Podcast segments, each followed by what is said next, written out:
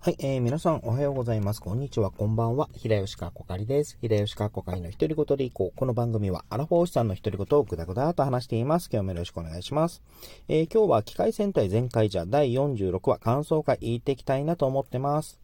まあ、前回ですね、あの、ゲゲが、のすべての世界を作った神と名乗っ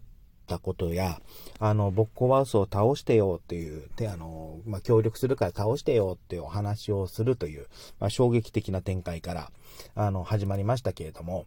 で、まあ、前回ジャー側としては、まあ、ゲゲの言うことは信用できないっていうこともあって、じゃあどうすれば信用できるかっていうところから、あのー、まあ、今後出てくるワールドを、ま予言しようということで、まあ、信頼を得ようとする話になります。まあ、そこであのね、あの、3体もその、怪、あの、ワルドが出てくるっていうのはちょっと衝撃的でしたね。で、まあ、あの、そのワールドですね、あの、人参ワールド、えー、サファイアワールド、えー、そして、あの、コウモリワールドって3体出るんですけれども、まあ、あの、まあ、ぶっちゃけですね、あの、人参ワールド、まあ、この3体はいわゆる再生怪人と呼ばれるタイプで、いわゆるあの、もともと、まあ、以前出てたスーツを、まあ、ちょっとか、あの、色を変えたりとか、あの、ちょっと一部パーツを変えたりなどして、まあ、再生、もう一回出すという、あの、まあ、スーパー戦隊とか、あの、仮面ライダーとかではよくある、まあ、あの、ことなんですけれども、まあ、いわゆる予算の関係で、あの、スーツが、まあ、一作一作作ることができないので、まあ、色を変えたりとか、ちょっとパーツを付け加えたりなどをして、まあ、再利用するっていうことを、まあ、再生怪人と呼んでたりするんですが、まあ、そんな要素の3体を出してきたと。で、あの、人参ワールドとサファイア、サファイアワールドに関しては、なんかあの、話を見てると、あれ、これって元の、あの、スーツですね。あの、まあ、大根、あの、人参ワールドは、あの、大根ワールドのスーツを改良したりとか、あと、サファイアワールドは、その、ダイ,、ダイヤ、ダイヤワールドかの改造だったりとか、あと、えー、コウモリワールドは、あの、逆さまワールドの、まあ、改造ということもあるんですけれども、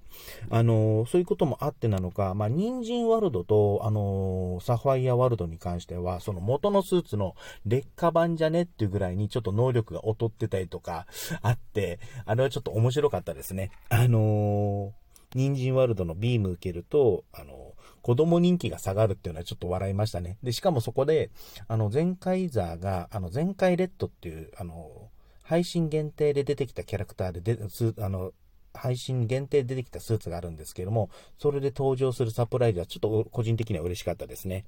あと、サファイアワールドですよ。あの、ロボ戦になった時に、あの、巨大戦、ロボ戦になった時に、あの、なんか見覚えのある、あの、あの、宝石があったりとか、あと、サファイアワールドが退場するときに、まあ、一言言いますけれども、それが、あのー、まあ、とある、えっ、と、どこかで聞いたようなオープニングの、あのー、出だしだったりとか、あって、ちょっと笑ってしまいましたね。きらめこうぜはい。えー、あと、えー、コウモリワールドですね。あ、コウモリワールドはあの、デザイン的にも、まあ、強い設定のキャラクターだったんですけども、あのー、まあ、最初からもコウモリが出るので、その対策を取って、あの、攻略していくっていう、あの、流れですね。あれはちょっと新鮮でしたですし、あと、コウモリワールドが、あの、攻撃するときに、黄金のバットで、ということで、あの、トゲトゲのついた黄金に、あの、塗装されたバットを持って振り回したときに、あの、これ黄金バットじゃねえかと。あの、まあ、お子さんはともかく、あの、多分今のお父さん世代でもわかんないぞというの、ネタを引っ張り出してきた時にもちょっと笑ってしまいましたね。一応あの、あの、黄金バットという作品が昔あって、漫画原作だったかな。えー、で、あの、その映画版を、あの、東映さんが制作してたってところから多分引っ張ってきてると思うんですけれども、まあ、あの、漫画版の原作はあの、石森、石森先生ではなかった記憶があるので、まあ、多分黄金のバットにちょっと濁したんだろうなと思ってます。で、その三、まあ、戦隊って、その、まあ、見てない方について簡単に話すると、いわゆる怪人、まあ、人対、まあ、人間サイズの、ヒーローと、まあ、怪人が戦って、で、怪人が負けると、いわゆるロボ戦、まあ、巨大戦という、あの、まあ、第2ラウンドがあって、まあ、それで、まあ、ヒーローが勝つっていう流れになりますけれども、まあ、毎回それをやるわけですよ。で、3回目の、あのーえー、コウモリワルドが倒された時に、あの、巨大ですとっていう、あの、まあ、巨大ロボですね。敵の巨大ロボが出てきた時のセリフで、またかと思っているな。俺も思っているっていう、あのセリフは、ちょっと爆笑しましたね。お前もそう思ってるんかーいっていう。えー、ところもあって、あれも面白かったですね。で、そして本編の方に触れていくと、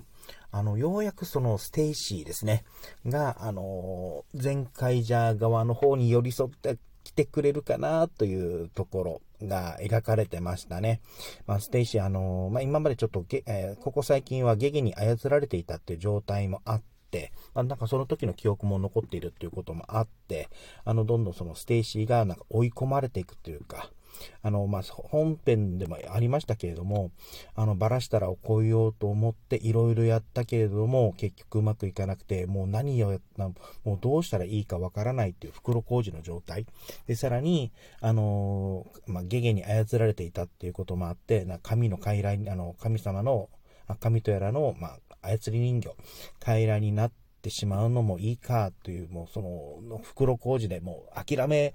で、もう、なんか、あき、もう先も見えないというか、諦めるような感じのステーシーに対して、あのー、カイトがね、あの、俺、俺たちのところに来いよっていう、あの、あの、トジテンドにいて辛いんだったら俺たちのところに来いよって、やっと手を差し伸べてくれたっていうところ、あれは本当にそのステイシーにこれまでこのゼンカイジャーのそのストーリーの中で、いわゆるシリアス要素を、まあ、カイトの方にもあのお父さんの関係で載せてたところがあるんですが、それ以外のシリアス要素を全部そのステイシーが一人で背負ってたっていうところがあったので、まあ、の、一視聴者としてはステイシーが救われてほしいとずっと思ってた。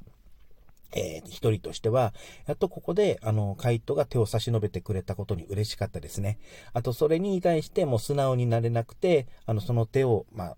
まあ、いの、まあ、過去の因縁とかもあるので、まあ、その手に簡単にすがらず、そのまま去ってしまうっていうステイシーのあの、つんぶりも、あの、すごく、あの、もう、もう、もう、もう、とか思いつつ見てました。もうこれは多分、あの、ステイシーが好きな人はもう分かってくれる感情だと思うんですけれども、はい。えそしてですね、あの、その一方で、あの、えっ、ー、と、ゾックス一家ですね、もうあの、SD ワールドに行って、その弟ちゃんたちの、あの、呪いを解くために、えー、活動していった、あの、ゾックス一家なんですが、まあ、呪いの解き方がちょっとわからないのでどうしようかと迷ってた時に、あの、カイゾクトピアが解放されたっていう、あの、ことを知って、で、そこでゾックスが違和感を覚えるっていう、あの流れ。あれは、ちょっと、お、次回にその、次回予告でもその、ゾックスとステイシーが、あの、並び立つっていうシーンがあったので、あ、ここから繋げてくるんだっていうのはありました。確かになんか、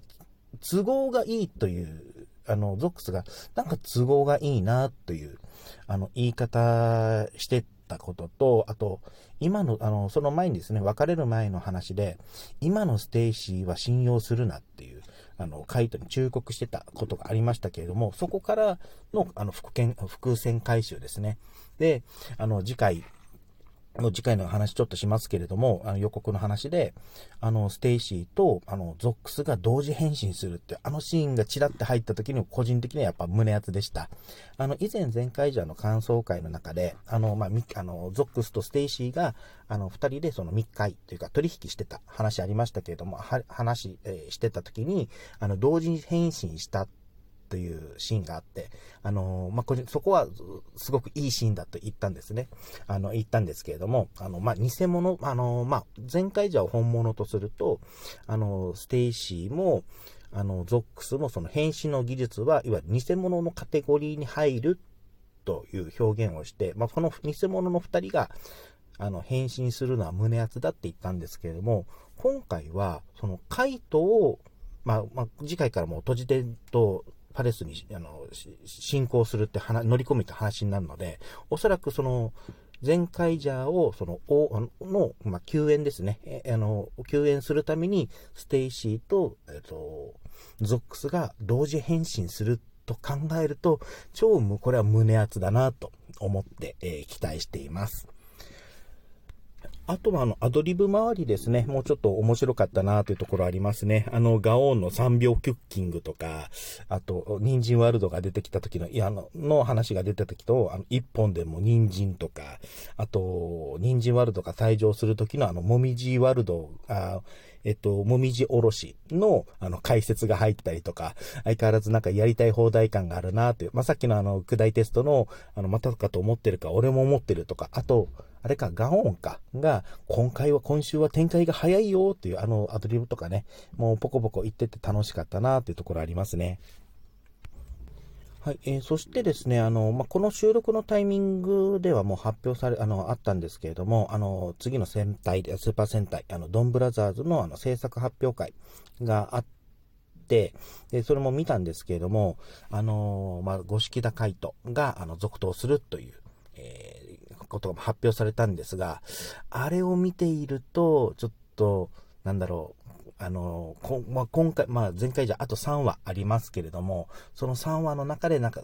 この辺りもちょっと描かれてくるのかなと思うと、ちょっと期待と、ちょっとちょっと不安じゃないんですけど、ちょっと不穏、あ、不安じゃないの、不穏だなっていう、あのー、な感情をちょっと入り混じった状態になってます。まあ、単純に今はですね、あの、前回じゃあの3、あと3回ですね、あの、全力全開で楽しみたいと思います。はい。では今回はこれで終わりたいと思います。お相手は平吉かっこ会でした。最後まで聞いていただいてありがとうございました。それではまた。